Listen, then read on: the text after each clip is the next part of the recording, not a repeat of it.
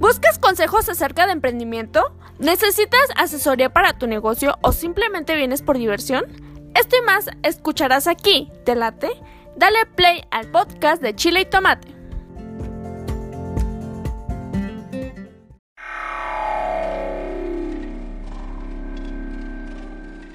¿Quieres darte a conocer como músico o a tu banda? SR9 Music, estudio de grabación, producciones musicales, videos, distribución digital en todas las plataformas, registro de canciones y nombre artístico. Eso y más en una sola compañía. Revolución Social 122 Poniente, Colonia El Tecolote, 210 3553. SR9 Music.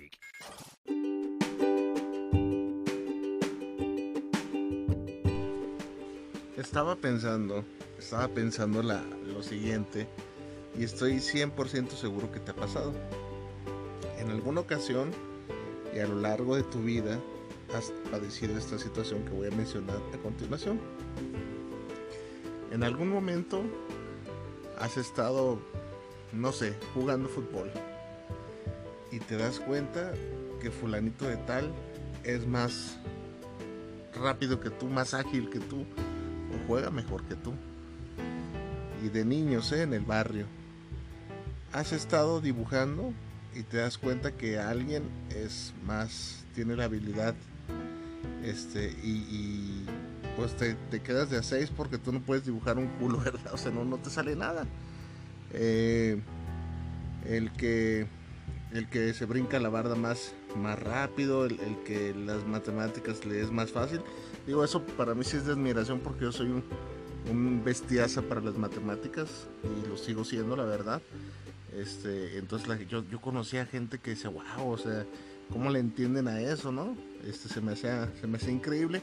A mí en algún tiempo en la secundaria me tocó este el taller de mecanografía. Si no sabes lo que es mecanografía, si estás muy joven, si eres muy joven, antes había unas máquinas de escribir que yo creo que ya no van a volver a, ponerse de modas. Eh, tal vez ahí en unos pueblitos haya, porque todavía no, dejan de, ocuparse en, algunos poblados, ¿no? Este, y pues el taller era de, de aprender a usar la máquina de escribir y taquigrafía. Entonces, para aprenderte el teclado de memoria, te tapaban el teclado. ¿Cómo era eso? Eh, te ponían como una especie de babero que iba conectado de tu cuello a la máquina, una tela que no te dejaba ver nada. Y no tenías que ver las teclas. Y, y bueno, el, el, hecho es de que yo tenía compañeros del, de mi salón que lo hacían perfectamente bien. y, y, yo no, no, nunca acabé una hoja completa en, en el taller. Fíjate, era, era, era un desastre para el, para el taller de, de, mecanografía, taquigrafía, nunca le entendí. Pero el es que veía a mis compañeros y ¿cómo le hacen? Y nos tocaba, ya no me quiero extender mucho en el episodio, pero nos tocaba es entregar um, un trabajo final al del, al del, año, que era una especie de engargolado, o sea, un libro con todos tus trabajos del año.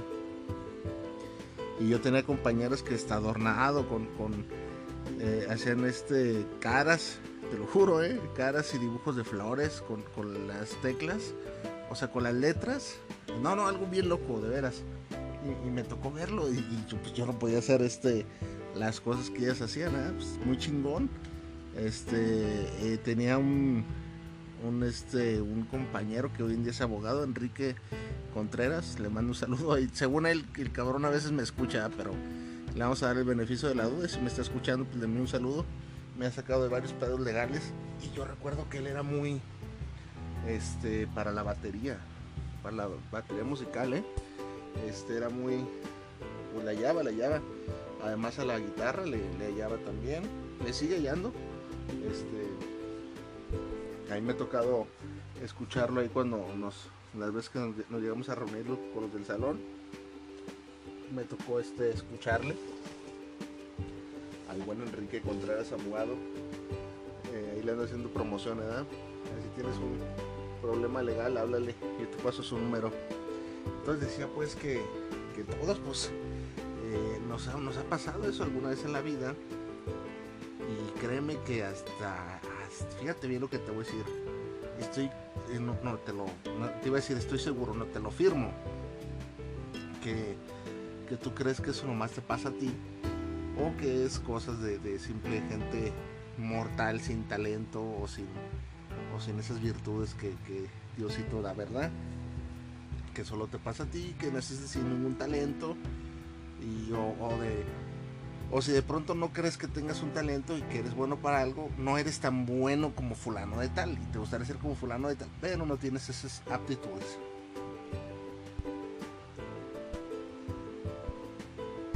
Entonces te decía pues que eh, así pasa, me ha pasado a mí y dices, no, no soy tan, tan bueno para esto, o, aunque tú seas bueno, eh, te consideras que no eres tan bueno, digo, si no eres alguien que no es tan arrogante y no ve sus propios errores, tal dices, o sea, sí soy bueno, pero no soy tan bueno. ¿Me explico? Y ahorita vas a, vas a ver por qué te estoy diciendo eso. Pareciera que eso nomás nos pasa a nosotros, a mí a ti este, al, tu compañero de la escuela, al cabrón del barrio, y tú crees que solamente te pasa a ti y dices, no, es que fulanito de tal es mejor, a mí no me sale porque me falta esto y esto otro, y, infinidad de cosas, y cometemos errores cuando creemos eso. Ahorita voy a decir por qué. Acá en México, en mi país, y no sé eh, hasta dónde haya, se ha conocido, existió, digo existió porque ya falleció hace mucho, mucho tiempo, un cantante, actor, no sé qué tantas cosas hizo, pero fue referente de la cultura, o sigue siendo, puede ser, o tal vez, no sé, de la, eh, de la cultura mexicana, y es Pedro Infante. Pedro Infante fue considerado en su momento un actor, un todo lo, mejor que te puedes este, imaginar por el pueblo mexicano, ¿no? Era quien llevaba el estandarte, eh, sus películas se, vendían, este, era un ídolo, es el, no por nada le dicen el ídolo de México, Pedro Infante.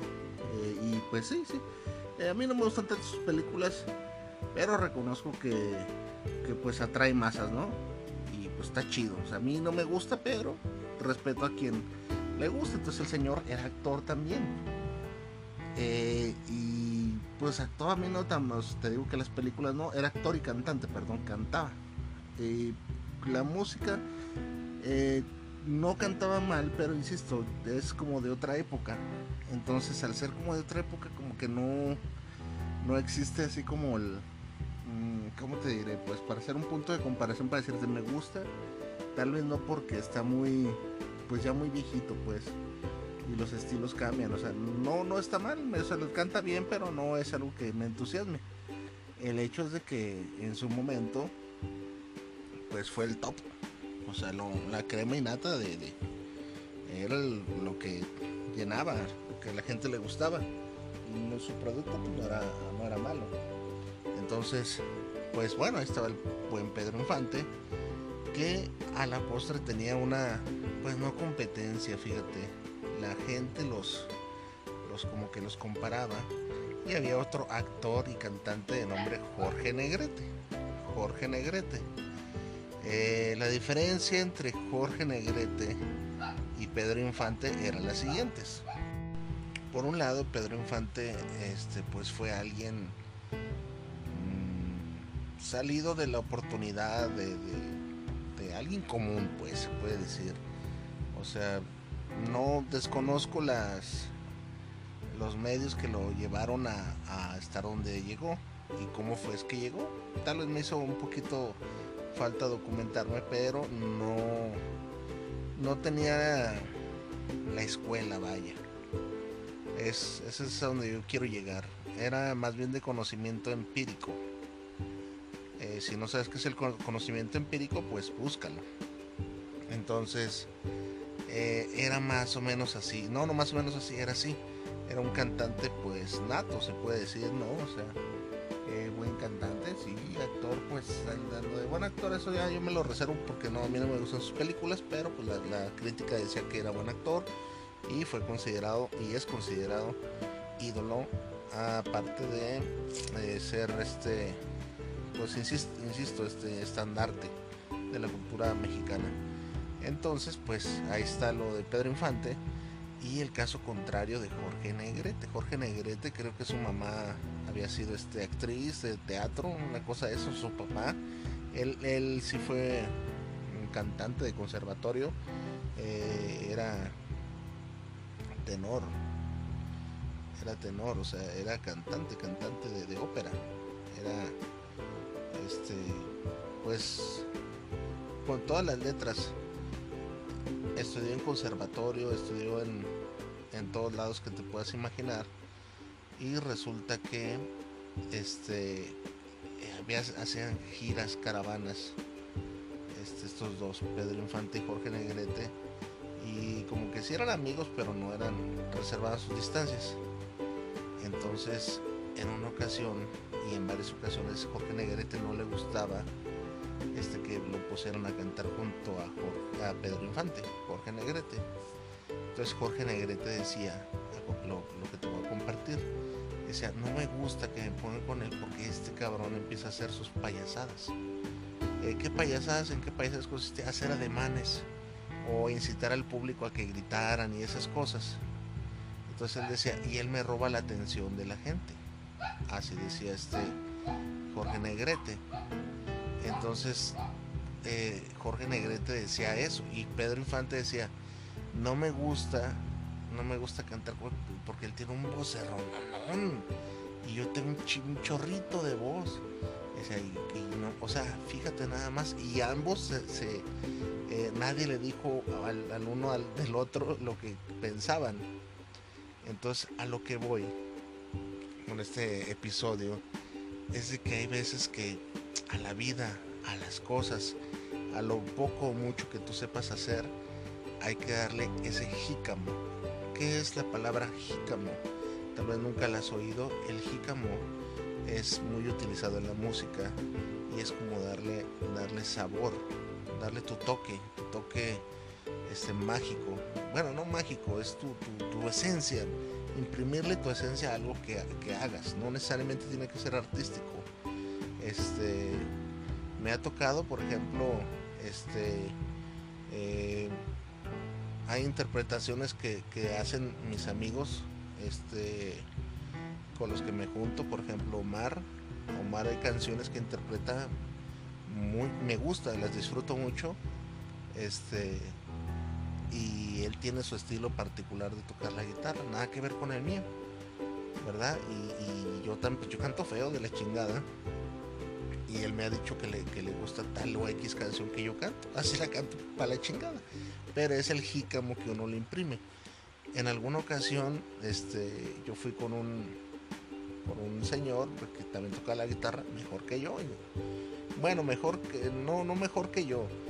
Eh, aquí sí voy a subrayar, tenía mejor jícamo que yo, el señor Rodolfo, se llamaba, sabe, sabe cómo andará.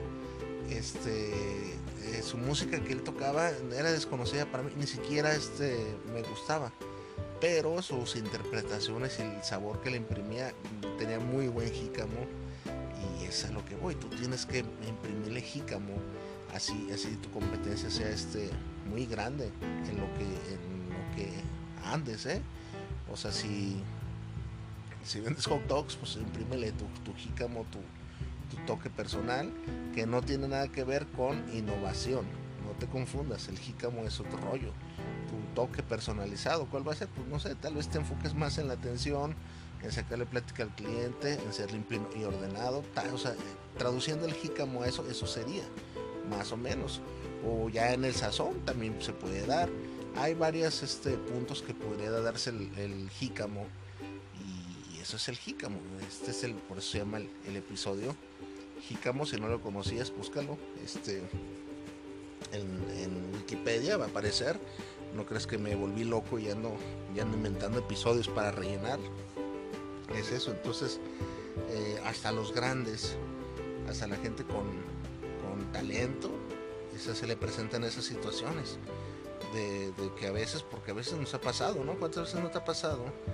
Que ves a tu competencia en cualquier ámbito y dices, no, es que él es mejor que yo, definitivamente, pero no sabe realmente que está pensando en tu competencia, ¿no? Hay una, hay algo que pasaba con, con este con Mike Tyson, y esta ya es la reflexión final que te quiero dejar.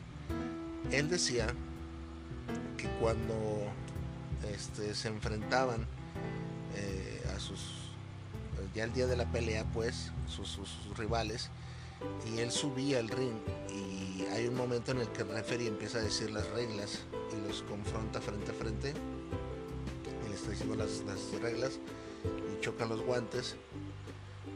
Y decía este Mike Tyson que él subía y se le quedaba mirando a los ojos de frente.